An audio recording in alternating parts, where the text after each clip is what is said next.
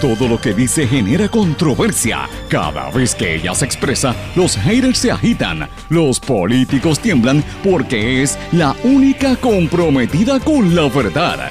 Periodista, bloguera, relacionista licenciada, analista de la noticia, escritora y le dicen la provocadora en las redes sociales. Y ahora comienza en blanco y negro con Sandra Rodríguez Coto.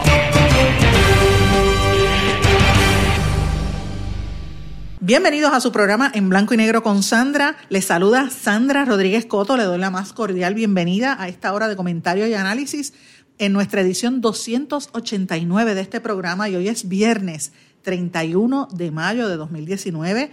Se nos acabó la semana, se nos acabó el mes y para muchos es el inicio oficial del verano, aunque la fecha real ya, ya pasó, pero para muchos es el primero de junio porque evidentemente es cuando se acaban las clases o están por terminar los finales, ¿verdad? Eh, y la gente ya está lista para irse a, disfrutar de los meses del verano, muchos también a preparar sus maletas porque se van de aquí, de vacaciones, otros a vivir permanentemente. Lo cierto es que termina un ciclo los primeros cuatro meses del año y hemos tenido un, un, año que en lo que va de 2019 de mucha información, mucha actividad, mucha polémica.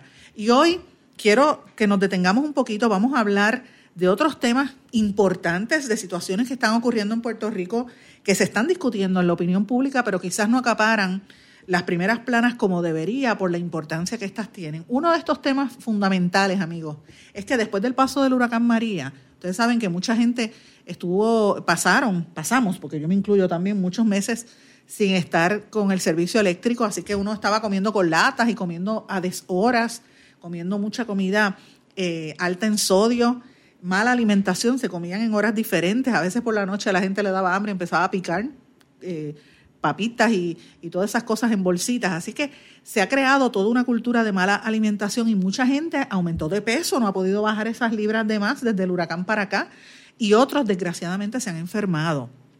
Han aumentado las incidencias de, de diabetes, de hipertensión, problemas de retención de líquidos, problemas de, de, bueno, todo lo que tiene que ver con, el tema del aumento del, peso y cómo esto afecta a las personas, incluyendo las enfermedades tan terribles como lo es la diabetes, las enfermedades del corazón y más que nada el cáncer. Todo esto se puede atribuir de alguna manera directa a la mala alimentación. Y si a esto, amigos, le añadimos la contaminación en el país, se crea la receta perfecta para el caos.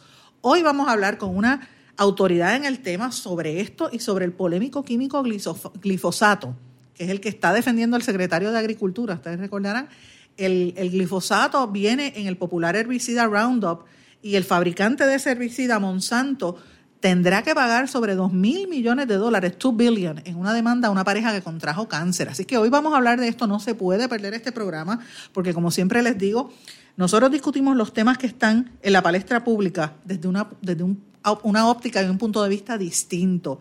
El punto de vista de una mujer trabajadora como la inmensa mayoría de las mujeres de este país que estamos tratando de echar el país hacia adelante, con el oído en tierra y sin dedos amarrados con ningún partido político. Le caemos arriba al gobierno porque lo está haciendo mal, cuando lo hace bien se aplaude, pero cuando lo hace mal hay que caerle con todo al gobierno y a la oposición que prácticamente no existe. Ustedes saben que el Partido Popular, yo lo digo, ahora han, empezado algunos a, salir eh, públicamente pero ciertamente en, cosas importantes mantienen silencio. Así que hoy vamos a hablar de eso. Tenemos que hablar, por desgracia, de la corrupción, los arrestos de los empleados fantasmas. Esto ocurrió ayer mientras nosotros estábamos al aire. Yo decididamente no quise prestarle atención al tema en el programa de ayer porque a mí me parece que no vamos a hacerle eco a los temas, ¿verdad? Hay que mencionar la, la noticia porque todo el mundo está hablando del asunto, pero lo que hay detrás de esto es cómo se despilfarra el dinero del pueblo mientras eso sucede la, población está enfermándose, por un lado, y por otro lado ponen en sindicatura a dos de las importantes, más importantes agencias de gobierno que trabajan con personas con mucha necesidad, las personas con impedimentos. Además de esto, amigos, vamos a hablar de varias noticias importantes de países eh, de América Latina, Estados Unidos particularmente, en Norteamérica, también México, varios, varios el terremoto que hubo en, en Salvador volvemos a hablar de China y de otros países. Así que el programa de hoy es interesantísimo, no se lo puede perder. Como todos los días le digo, gracias por su sintonía, gracias por sus mensajes. De hecho, ayer llegué en mi página de Facebook a las tres, más de 13 mil personas, se los agradezco. Y usted dirá, bueno, qué poquita gente tiene. Pues sí, tengo, eh, comparado a los que se autoproclaman Este, influyentes, a mí no me interesa ser influyente, yo prefiero ser provocadora, provocar en ustedes el deseo de informarse, de llegar a sus propias conclusiones y de buscar fuentes alternas de información, no conformarse con lo que dice el titular del periódico. Si yo provoco eso en usted, pues yo para mí yo tengo una ganancia. Así que a mí no me interesa realmente ser este influyente o influencer como muchos quieren. Sí sé que tengo muchos haters porque hay muchos ahí detrás de uno, pero eh, por lo menos ayer en la página mía de Facebook llegamos a esa cantidad, a las 13 mil eh, personas, así que les doy las gracias. Y usted dirá, ¿por qué yo lo celebro? Miren, lo celebro porque yo no compro likes, yo no pago por tener amigos en las páginas de Facebook, no compro esas cuentas como hacen muchas personas en Puerto Rico a través de sus agencias de publicidad y de marketing. Yo no hago esto, yo prefiero que crezca orgánicamente, si le gusta bien, si no le gusta también, porque a mí me gusta el libre flujo de pensamiento. Yo les agradezco que están en sintonía, que nos están contactando y como les digo, todos los días yo recibo entre, a veces entre 200 o incluso más mensajes en esa página de Facebook y, sin contar con los de Twitter, que tengo un montón de gente también en Twitter. Así que les agradezco su sintonía, sus contactos. Como todos los días les digo, me puede escribir a través de Facebook en Sandra Rodríguez Coto y en Twitter en SRC Sandra o también a través de las plataformas digitales de, de estas emisoras que hacen posible la transmisión de este programa que es un, un programa bien innovador, es un sistema novel en Puerto Rico, es un programa eh, sindicalizado que aparece en una serie de, emisoras que son las más fuertes en cada una de sus regiones y que todas tienen presencia importante en las plataformas digitales.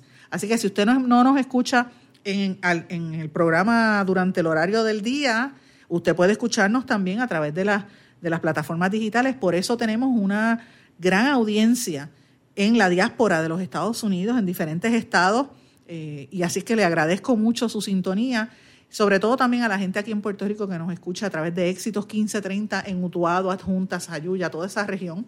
Cumbre 1470 en Orocovis y la montaña de Puerto Rico, 106.3 FM, que es también cumbre, pero esta señal, además de Orocovis y del centro, se enfoca mucho hacia el norte, así que he recibido mucho contacto de allá el X61, que es el 610 de Patillas, toda la zona del sureste.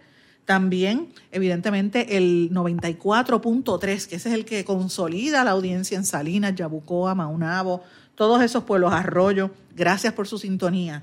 A los amigos del noreste de Puerto Rico, desde Fajardo, pasando por Luquillo, Canóvanas, Río Grande, Loíza, hasta Carolina, en Ceiba, Naguabo, toda esa área del del noreste y del este en Puerto Rico, eh, Vieques, Culebra y las Islas Vírgenes Británicas y Americanas nos sintonizan a través del 1480 AM WMDD desde Fajardo. Muchísimas gracias. Y a los amigos del área oeste, San Germán, Añasco, Rincón, Aguada, Aguadilla, Moca, obviamente Cabo Rojo y Mayagüez a través de WYAC 930 AM y en San Juan, área metropolitana y prácticamente la mitad de Puerto Rico que nos sintonizan a través de WIAC 740. Muchísimas gracias, como le digo, por su sintonía, señores. Comienzo con un tema importante. Ponen en sindicatura la oficina, eh, más, una de las oficinas más importantes que trabaja con las personas con impedimentos. Me refiero al Consejo Estatal sobre Deficiencias en el Desarrollo. Esta entidad que está adscrita a la Junta de Planificación fue puesta en sindicatura por la autoridad, por la FAF, la Autoridad de Asesoría Financiera y Agencia Fiscal, porque el manejo de sus fondos fue clasificado como de alto riesgo por el Departamento de Salud Federal. Esto es bien preocupante porque la, la determinación de los federales se debe al mal uso, al uso indebido de fondos y el montón de dinero que se vota en gastos administrativos que superan lo que se ha autorizado por el gobierno federal. Eh, este programa, que es el del Consejo Estatal para Deficiencias en el Desarrollo, recibe 2.5 millones de dólares para creación de programas que beneficien a las personas con impedimento. Así que parece mentira que esto se dé en Puerto Rico y yo lo traigo a colación porque esto se da en un momento donde Hace unos meses, ustedes recuerdan, hace unas semanas atrás lo discutimos ampliamente en este programa, pasó lo mismo, de hecho me parece que fue para marzo, que pusieron en sindicatura a la Defensoría de Personas con Impedimentos por señalamientos parecidos. Y el silencio está sepulcral. O sea, las, poblaciones más vulnerables en Puerto Rico, miren esto, señores, los pobres, las mujeres, la gente en los campos, los viejos y ahora las personas con impedimentos. Fíjense, estas son las, poblaciones vulnerables, muchos de los que murieron después del paso del huracán, durante todos esos meses que hubo tanta negligencia. Miren cómo está la agencia. Las agencias han tenido que ponerlas en sindicatura. Y yo creo que esto debe ser un tema prioritario en este país por encima de la corrupción. Esto, esto provoca que mucha gente se enferme, le niegan los servicios y más que nada demuestra dónde están las prioridades en este país. Yo no digo que no cubran las noticias de los arrestos por los empleados fantasmas, eso es noticioso y es evidencia del caos y del problema que tiene este país. Pero fíjense, fíjense este contexto. Como todo el mundo que se mete, parece ser los que se meten a dirigir las agencias en el gobierno, o gran parte de ellos, entran con, con otras intenciones, con las intenciones de ganarse un chequecito ahí y hacer dinero y hacer contactos. Se crean todas estas dinámicas de corrupción y de empleados fantasmas, como pasa en el Capitolio, y la gente que necesita no le dan los servicios y tienen que ponerlos en sindicatura, como han pasado con estas, con estas dos eh, eh, agencias. Y yo quisiera saber qué, cuál es la posición de, la Asamblea Legislativa al respecto, qué dicen, qué dicen las organizaciones que atienden a las personas con impedimento, qué dice la oposición política. Señores, en Puerto Rico niños nada más, yo sé que hay más de 100 mil niños con impedimentos, imagínate los adultos que una vez cumplen los niños los 21 años, no hay servicios para ellos una tercera parte o quizás un poco más de la población puertorriqueña son personas con alguna discapacidad. Así que estamos hablando de dos de las entidades que ofrecen servicios a los discapacitados y miren cómo están. Ahora, el interés público obviamente está en el Capitolio. Vuelvo y repito, no es que no sea importante, sí lo es, el tema de los empleados fantasmas, pero vamos a poner las cosas en perspectiva.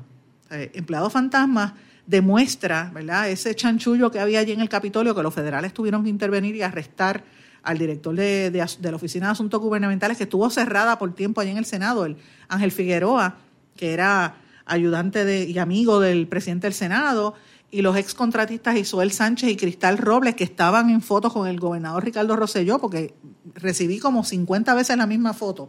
Esos tres enfrentan 18 cargos criminales en esta primera ronda de arrestos por la investigación de fondos federales, porque tenían esa compañía privada eh, según el pliego acusatorio, y no estaban trabajando allí, ellos son los que tienen el negocio de crepas, ¿verdad?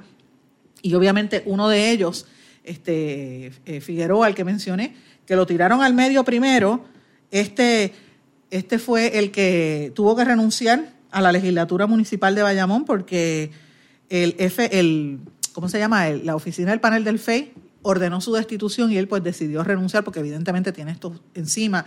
El presidente del Senado, Tomás Rivera Chats, reaccionó primero entristecido, después como que se molestó un poco con la prensa, como siempre hace, eh, y obviamente también la prensa, y, yo tengo que decirlo porque me gusta decir las cosas como, son, la prensa está viendo esto como un, como un feeding frenzy, como una oportunidad de caerle arriba a Rivera Chats porque Rivera Chats ha tenido esta relación tan eh, difícil con amplios sectores de la prensa, específicamente él ha sido muy, muy duro con las empresas eh, GFR, el Nuevo Día, particularmente a las empresas de los Ferrenangel, a las cuales él ataca constantemente. Así que, obviamente, la prensa, particularmente ese periódico y Primera Hora, van a verlo como una oportunidad de caerle arriba a Rivera Chats. Y Rivera Chats le cayó arriba a ellos, o sea, él, él, por eso es el tiburón, así que le llaman a él.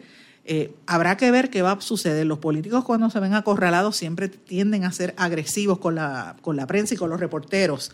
Eh, pero evidentemente vamos a ver qué sucede. Ahora, en este proceso los, periodistas tienen que ser eh, cuidadosos en la forma en que se expresan y tienen que tener conciencia de que no es un asunto personal.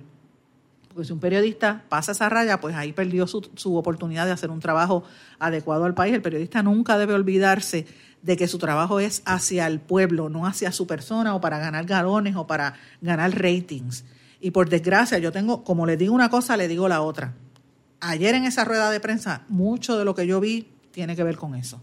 Y de lo que se escuchó, y usted ve la actitud de ciertos periodistas, no todos, porque no voy a generalizar, pero ciertamente por eso es que la gente le pierde credibilidad a la prensa y lo digo con mucho dolor porque yo he sido defensora de la prensa toda mi vida, he sido miembro de la prensa, he sido presidenta de gremios periodísticos, presidí el Overseas Press Club, fundé el Centro para la Libertad de Prensa de este país. O sea que yo hablo con conocimiento de hecho. A mí nadie me, no estoy inventando lo que digo, me, lo digo con dolor.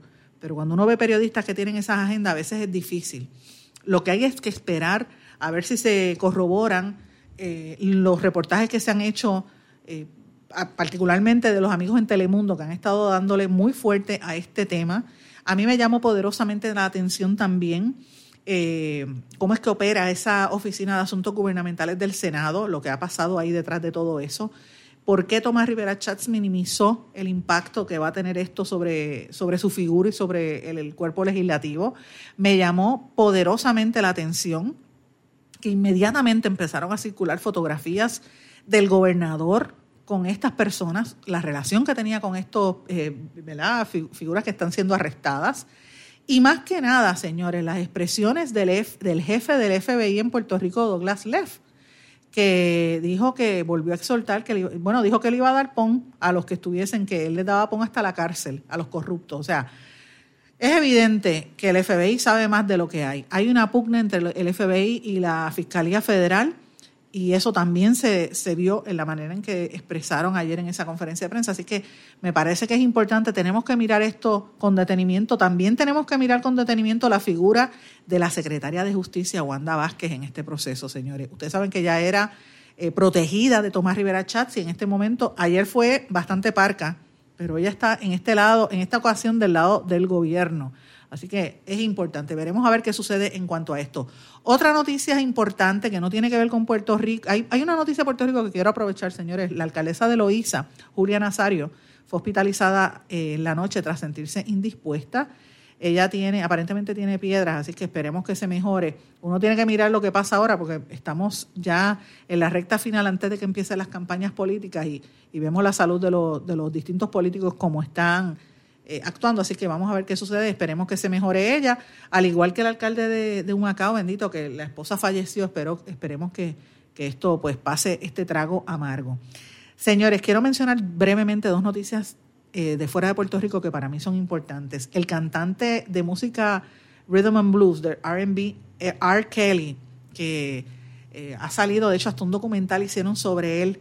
Señores, enfrenta 11 nuevos cargos sexuales en Chicago ya tenía 10, así que son 21 cargos, podría estar hasta 30 años en la cárcel por estar eh, maltratando a mujeres, sobre todo menores de edad, entre 13 y 16 años. Bueno que le pase, porque si estaba metiendo mano y tratando de, afectar a niñas menores de edad, pues mira, que, lo, le metan para, para adentro, mientras más rápido mejor.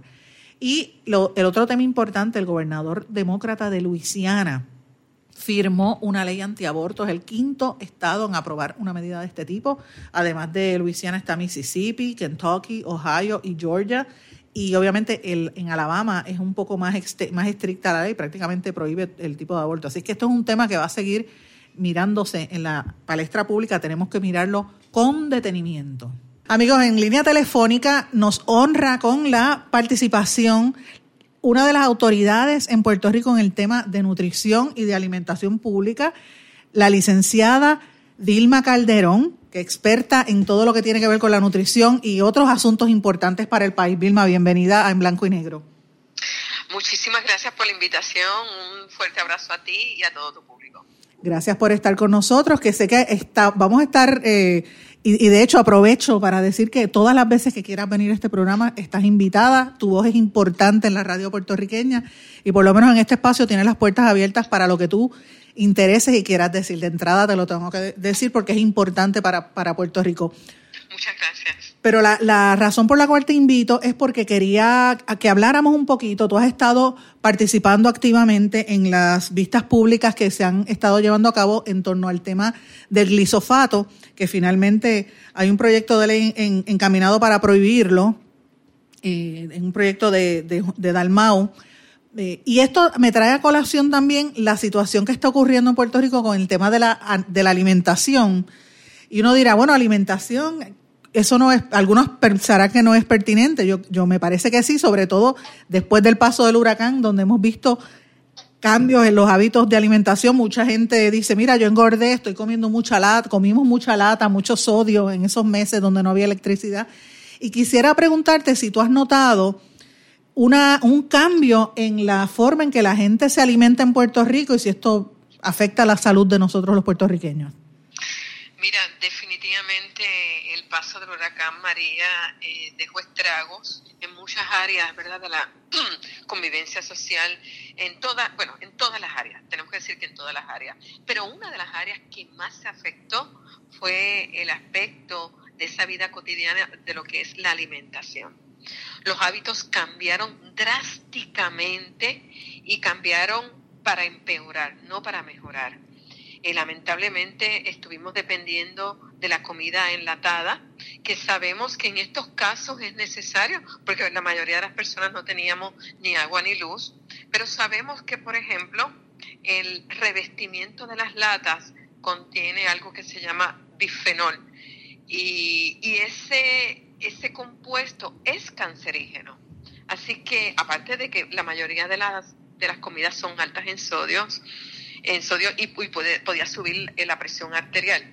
Eso por hablarte un poquito de lo enlatado, pero fueron cambios dramáticos. La gente empezó a depender de los productos de bolsita. Bueno, hasta FEMA empezó a dar las cajitas aquellas de comida con dulces, dulces y comida simplemente chatarra. E, es importante señalar esto, eh, Sandra, porque no es que uno pretendiera lo mejor en un momento de crisis. En eso todas las personas tenemos que estar muy claras. Pero eso es una cosa y otra cosa es ofrecer comida que enferma. Y, eso fue muy triste y si las personas en el, en el plano individual pues hacían ese tipo de selección, era su responsabilidad. Pero en el caso del gobierno, en el caso de las agencias federales, tenían un deber mucho mayor que había que cuidarlo y ese deber era proveer la mejor alimentación posible, porque en un momento de estrés, y todos estuvimos en un estrés colectivo, el sistema inmunológico se debilita. Y el sistema inmunológico es la primera línea de defensa en la protección contra virus, eh, proliferación de células malignas y otras enfermedades. Así que encima que estábamos en un estrés colectivo, nos dieron comida que lejos de ayudarnos, estaba aportando a que nos enfermáramos. Uno podría decir, y este, este comentario lo hago yo, que era, es, una, es un ataque sistemático, porque por un lado empujaban a la gente a irse todos los días, cojan un avión y váyanse a un, a un hotel o a un refugio fuera de Puerto Rico, váyase con un familiar, la gente los, los, dejaban morir porque no, no llegaban las ayudas y el oxígeno, y por otro lado la, la comida que repartían eran chitos y papitas y, y comida en lata, alta en sodio. ¿Tú crees que eso, eso tuvo alguna repercusión en la cantidad de muertes post-huracán? Definitivamente, definitivamente. Aquí hay más de medio millón de personas con diabetes. los problemas cardiovasculares y la alta presión es parte, eh, de, bueno, de hecho es la segunda causa de muerte. El cáncer es nuestra primera causa de muerte. Eh, en muchas entrevistas lo dije, eh, después de, de, de María, vamos a ver una incidencia mayor de, obesidad y eso lo veo yo en mi oficina. Sandra, yo tengo mi práctica privada en Atofei y muchas personas después del huracán llegaban, muchos de mis pacientes llegaban con 20 libras más, 25 libras más y bueno, yo lo comprendo porque imagínate, comiendo pan criollo, que es tan alto en calorías y tan alto en sodio, y dependiendo de toda esta comida chatarra, pues no hay forma, la gente va a aumentar de peso. Así que todavía a estas alturas, estamos ya finalizando mayo, me llegan personas, pacientes nuevos, y me dicen, mire licenciada, yo vengo porque con María yo aumenté 18 libras o 27 libras y no las he podido bajar. Mm. O sea, todavía estoy en ese revolú que no me he podido organizar en mis viejos hábitos de alimentación que eran mucho mejores que lo que estoy practicando ahora. Eh, vamos a continuar esta interesantísima e importante conversación con la nutricionista Vilma Calderón luego de esta pausa. No se retiren, el análisis y la controversia continúa en breve, en blanco y negro, con Sandra Rodríguez Coto.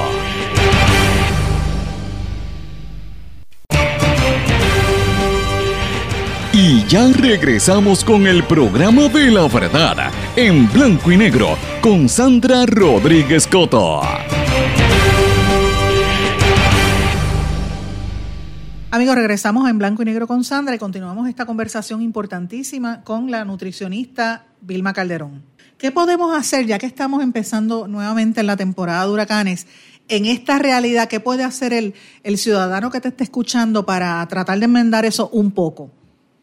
Pues mira, ya tenemos que empezar a organizarnos.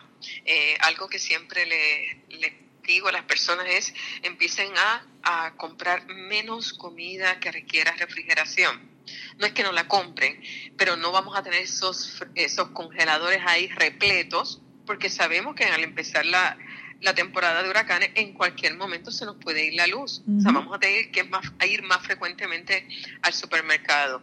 Lo mismo con los productos en nevera. Si se va la luz, saben que la comida en nevera dura cuatro horas.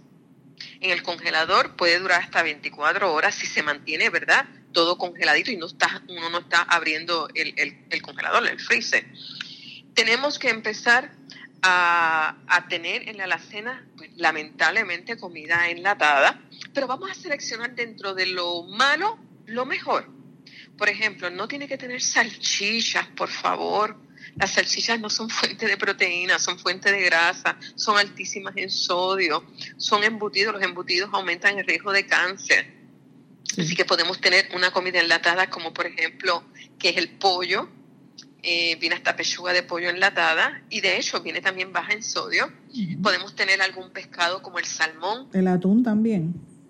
El atún yo no lo recomiendo mucho, solamente ocasional, porque el atún está altamente contaminado con mercurio y el mercurio es neurotóxico y el mercurio se va al cerebro. Así que si va a comer atún, que sea lo menos posible. Eso en términos de fuente de proteínas. Vamos a tener este, también otras opciones de vegetales enlatados definitivamente. Los tenemos que tener, pero que sean, ¿verdad? Este, pueden ser habichuelas tiernas, pueden ser eh, guisantes, una, una variedad de vegetales. Yo, por ejemplo, consigo granos enlatados, eh, los, los consigo orgánicos y la gente dirá, bueno, pero ¿para qué yo quiero algo orgánico en medio de un huracán? Bueno, pues sí, este, si uno se quiere exponer lo menos posible a los pesticidas, pues lo bueno es que ya están disponibles, ¿verdad? No es que es que todo el mundo tenga que hacerlo, pero si usted tiene la oportunidad de conseguirlo, pues prefiéralo porque es mucho mejor. Lo mismo los cereales muchas personas estaban dependiendo de cereales. Sí, hacían un cornflake o, con leche, pensaban que con eso se resolvía. Sí, y, estos cereales, pues con leche, pues pudieran ser un desayuno. La leche, por ejemplo, de almendra puede quedarse más tiempo fuera sin necesidad de refrigeración y no se daña. Pero vienen cereales eh, orgánicos, sin pesticidas. Y esos cereales son mucho más nutritivos que, por ejemplo, estos cornflakes, estos hojuelas de maíz o chirios que están tan llenos de azúcares, de colorantes, eh, incluso del pesticida que hemos estado hablando en las vistas públicas, del glifosato. Explícame, explica, a, nuestros amigos, a nuestros amigos radio escuchas qué es el, el glifosato. Lo dije al revés, el glifosato. Sí, el glifosato es un pesticida, es el ingrediente activo del herbicida Roundup y de muchos otros pesticidas. Y la Organización Mundial de la Salud en el 2015 se pronunció y dijo que es cancerígeno en animales y probablemente lo fuera en, en seres humanos. Y ya desde 2015 al 2019 que estamos ahora, ya hay muchos más estudios que confirman que aumenta el riesgo de cáncer, muy particularmente el linfoma no Hodgkin, pero mucho, de todo tipo de cáncer, pero particularmente el linfoma no Hodgkin, y también se asocia a autismo. E, esto es bien importante porque no sé si, si sabes, Sandra, las estadísticas de autismo se han disparado. Sí, definitivamente. En el 1980 era un niño cada 5.000. Fíjate, en el 80, estamos en el 2019, apenas 40 años las últimas estadísticas es un niño cada 58. O O sea, de 5.000 hemos bajado a 58. Sí, es increíble. Y, y, uno dice, ¿pero qué pasó? ¿Se dañó nuestro material genético? ¿Qué ocurrió? Bueno, el autismo es una condición que tiene muchas, es multifactorial, pero una de ellas es la exposición a, a, estos compuestos ambientales. Y en febrero de este año salió un artículo en el British Medical Journal que evidenció que la mujer embarazada que se expone al glifosato tiene un 30% más riesgo de que su niño sea autista.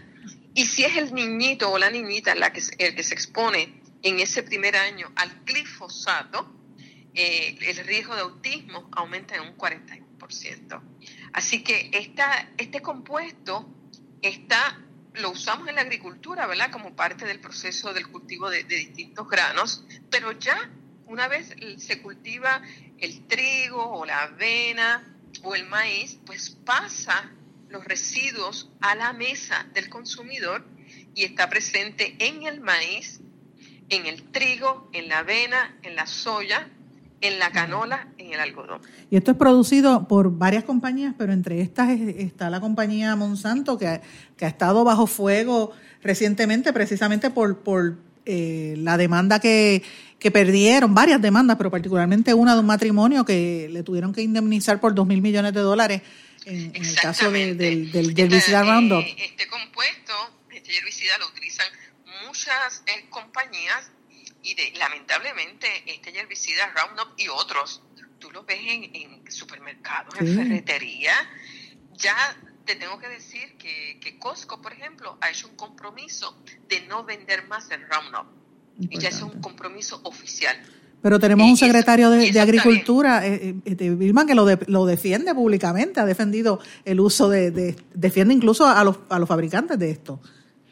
Bueno, eso es una tragedia. Las expresiones del, del, secretario de Agricultura lo que reflejan es una ignorancia, eh, wow, wow, vergonzosa y, triste, y triste, porque no se está hablando de él en el plano personal, se está hablando como un jefe, como un director de una agencia extremadamente importante, que es el Departamento de Agricultura.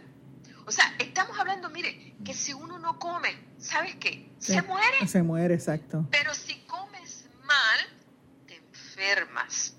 Y es lo que estamos viendo en nuestro país. La primera causa de muerte es el cáncer. El cáncer, ¿sabe? Antes uno sabía de alguien que tenía cáncer y era algo como que, wow, extraordinario, como que, wow, qué pena, qué, qué, tragedia.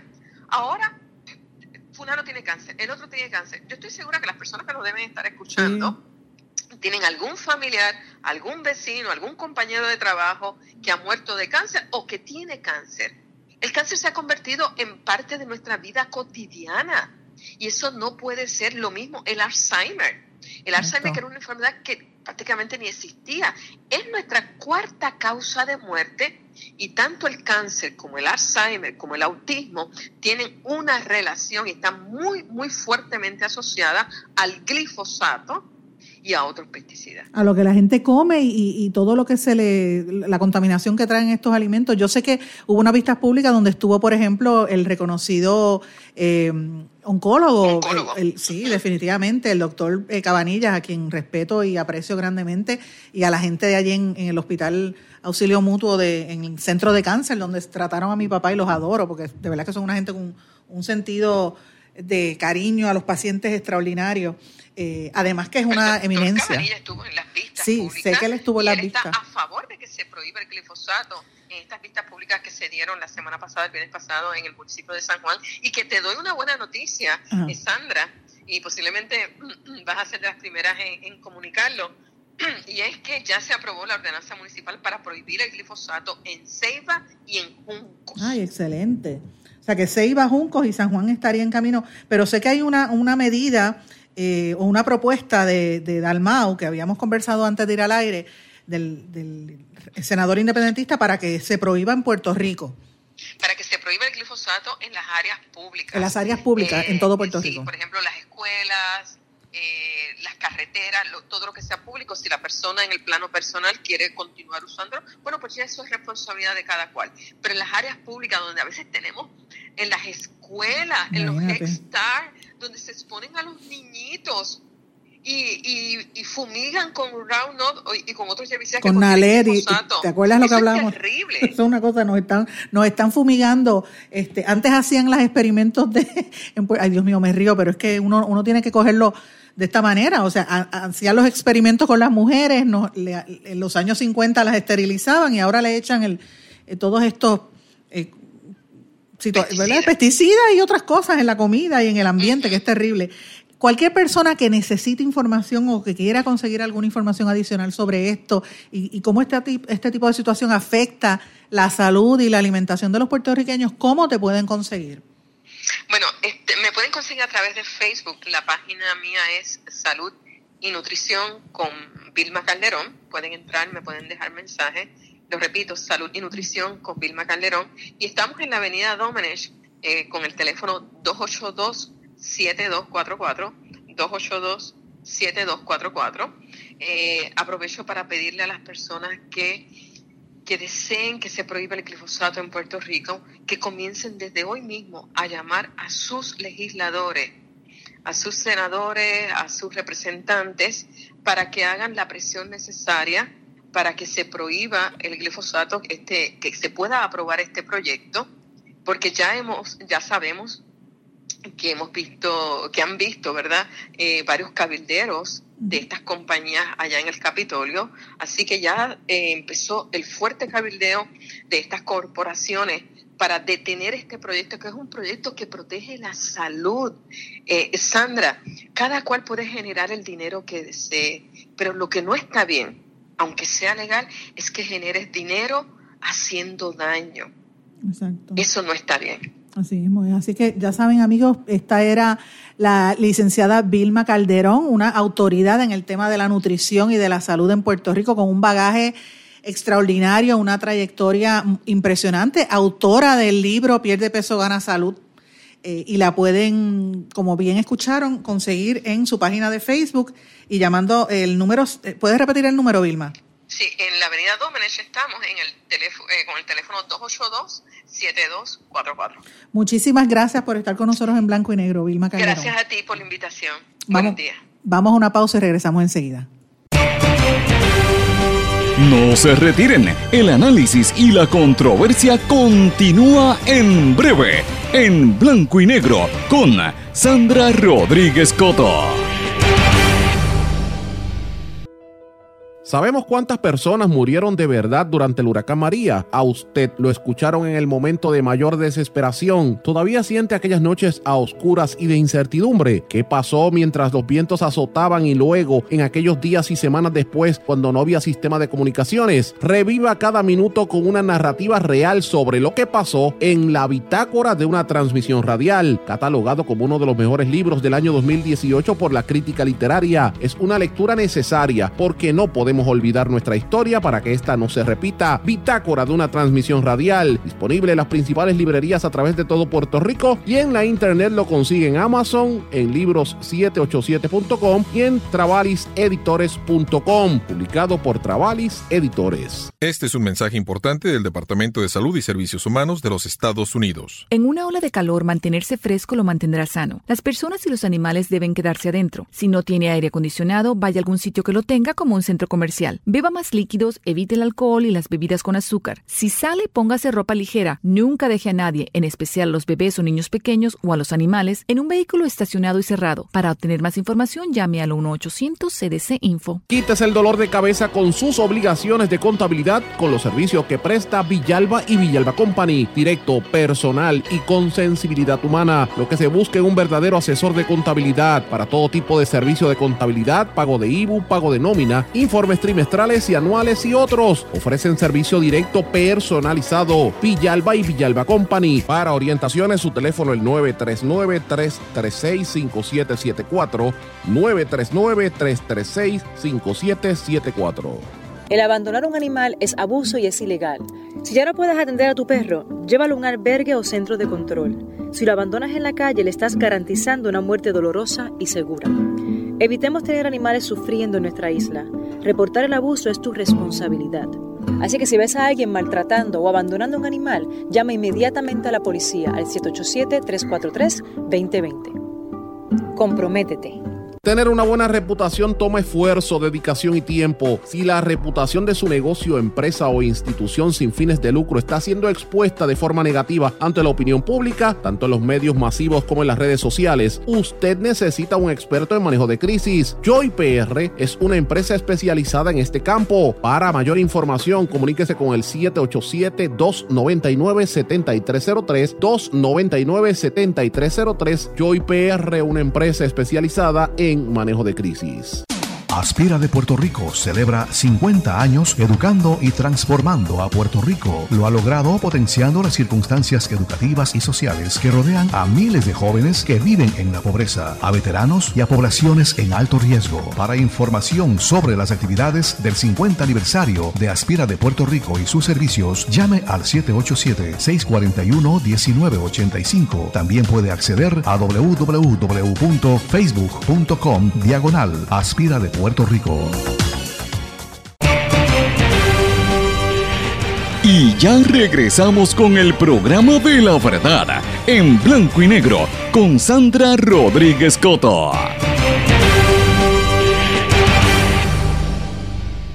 Regresamos a En Blanco y Negro con Sandra. En esta parte final quiero regresar nuevamente al tema de la guerra comercial entre China y Estados Unidos. Yo he estado, ustedes saben, desde hace varias semanas hablando de este tema, alertando del peligro que esto representa para Puerto Rico. En estas últimas dos semanas, yo creo que casi todos los días yo he hablado de este tema, esta semana en particular. Ayer, ustedes recordarán que mencionamos una lista de los productos específicos que se podían afectar, las marcas como Nike, la marca eh, de cadenas de, restaurantes como McDonald's, incluso hasta Disney, las películas de los Avengers, que fue un éxito por allá, los hoteles Marriott, o sea, una serie de productos que podrían tener impacto, eh, pérdidas si, si suben los aranceles y más que nada si se empiezan boicots a productos norteamericanos. ¿Por qué esto nos impacta a nosotros, señores? Porque todo lo de que se produce y se está vendiendo para allá va a tener, eh, va a representar pérdidas para las empresas, por lo cual las empresas van a subir los precios y nos van a costar a nosotros acá en, en este hemisferio. Una de las áreas donde más impacto podría tener, que ya lo hablamos, fue en, la marca iPhone, que se anticipa que Apple podría tener hasta un 30% de pérdidas, según algunos analistas financieros. Señores, ¿y por qué traigo este tema? Porque los analistas y la prensa financiera en Europa y en Asia, aquellos medios que escriben en inglés o en español en Asia, que yo los he estado monitoreando, están todos diciendo que hay mucha, mucha preocupación. Y yo he notado la retórica de los chinos que está como que subiendo, no, se han quedado callados. Ayer, finalmente, eh, la prensa norteamericana como que trajo un poquito este tema y hoy el Washington Post lo recoge, por eso quiero traerlo aquí para que lo miren. Señores, el primer ministro de los, eh, de los, de los chinos, ¿verdad? Y varios, varios de los altos ejecutivos de los chinos están diciendo, más que nada, el viceministro de Exteriores, que subió un poquito la, retórica, está diciendo no tenemos miedo a la guerra comercial, esto es chauvinismo y económico y acoso económico de Trump. Y de hecho fue un poco más lejos y acusó a los americanos de provocar terrorismo económico. Esto es un tema bien fuerte. Un viceministro de un país decirle terrorista a otro, y en este caso llamar terrorista a los americanos, pues mire, esto son palabras mayores.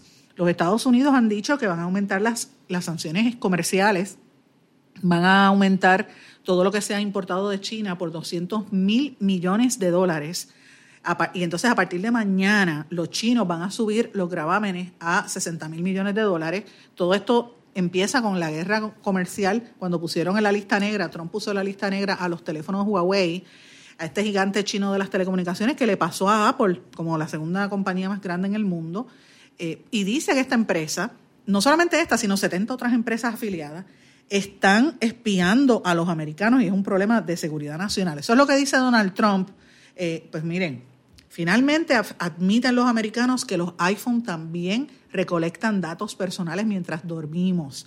Esto lo dio a conocer hoy el periódico The Washington Post. Finalmente, eso es algo que todo el mundo se sabía, que el sistema operativo iOS de los, de, los dispositivos de Apple recolectan grandes cantidades de datos mientras los usuarios duermen. Esto lo está reportando, como dije, The Washington Post.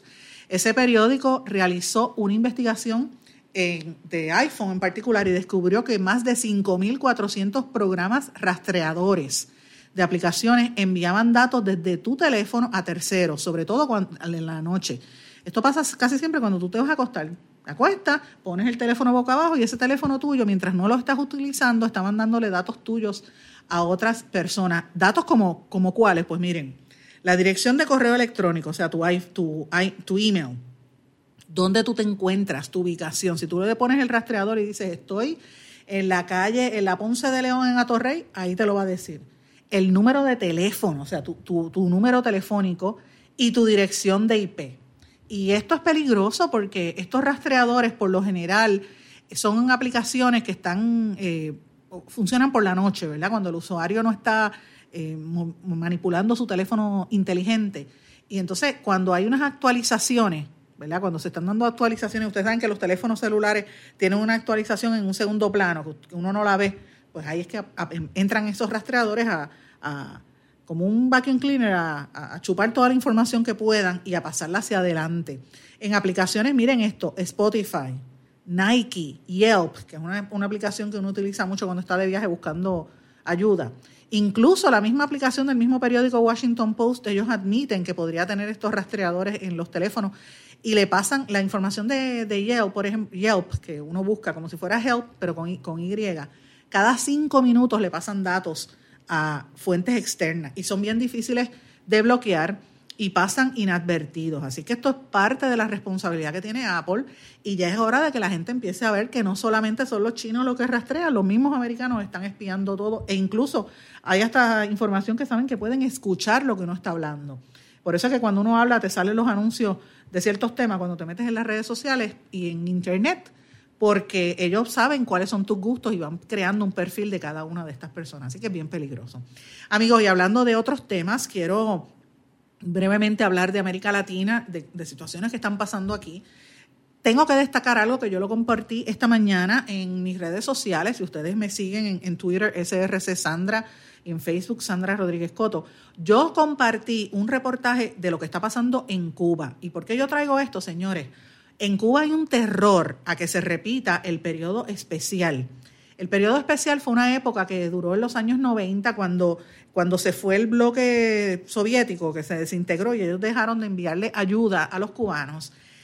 Cuba ha tenido como un alza, ¿verdad? Tuvo un, crecimiento en esa época y en los años más recientes por la inyección económica, el petróleo que venía de, de Venezuela principalmente eh, le daban petróleo y Cuba exportaba a sus médicos, que los ha exportado a gran parte del, planeta, sobre todo América Latina, recordando que Cuba tiene un médico creo que por cada 50 mil personas. el país yo creo que más, más eh, personas este, estudian medicina.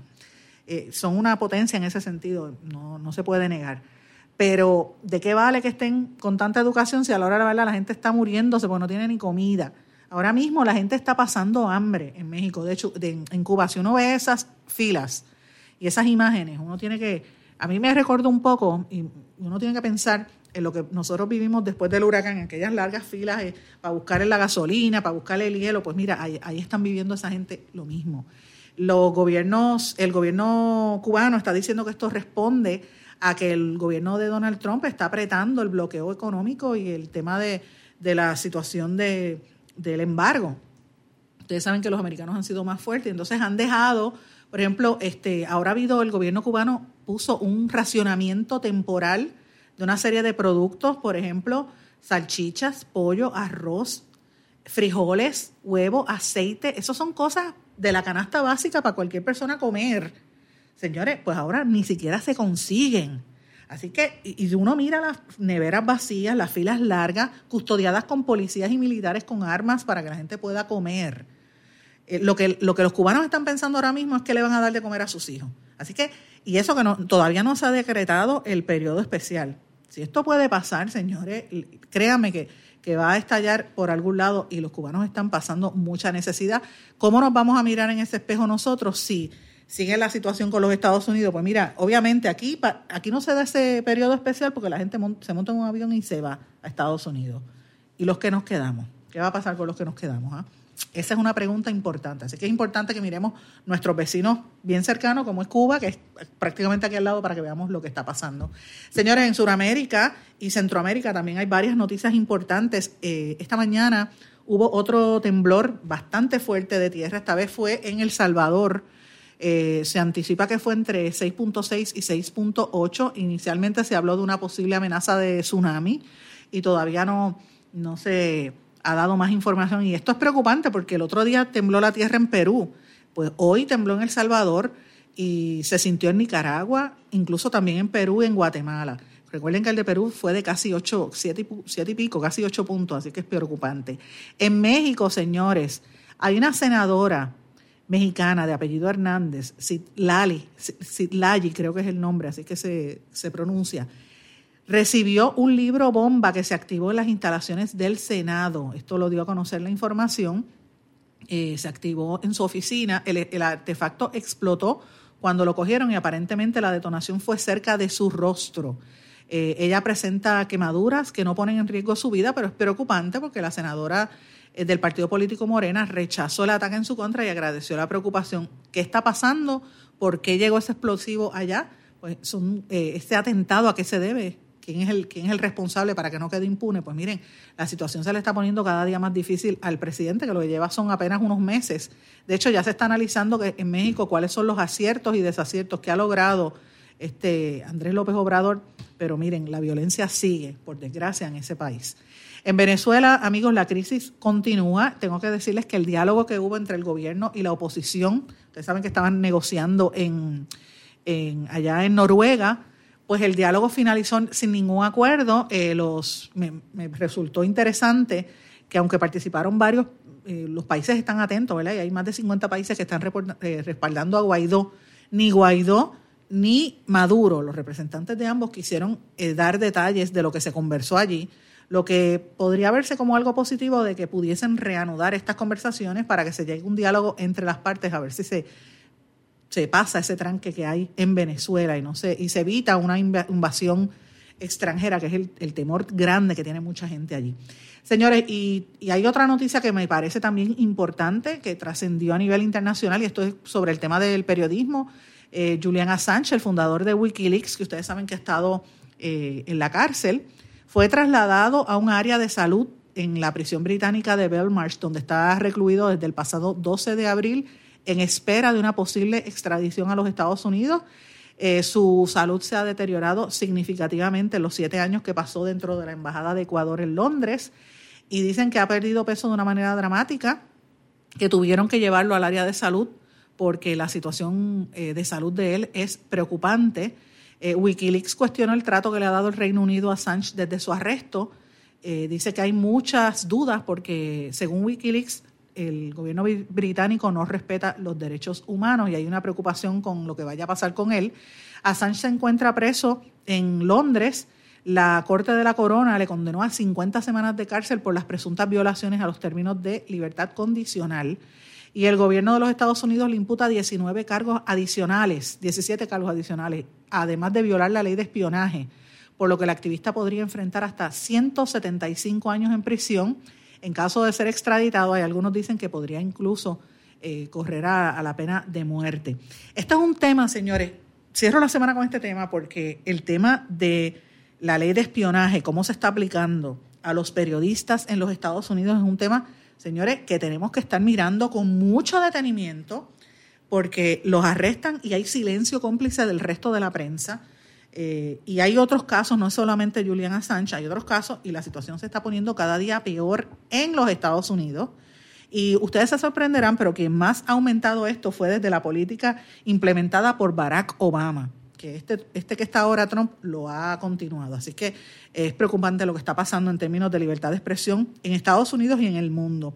Señores, con esto termino el programa de la semana. Espero que hayan tenido una semana interesante, activa. Espero que el programa les haya sido de su agrado. Hemos traído infinidad de temas esta semana. Como siempre les digo, sus sugerencias, comentarios, críticas constructivas, lo que usted desee me lo puede dejar saber a través de las distintas emisoras que componen esta red donde se transmite el programa y también a través de mis redes sociales en Facebook Sandra Rodríguez Coto o en Twitter SRC Sandra.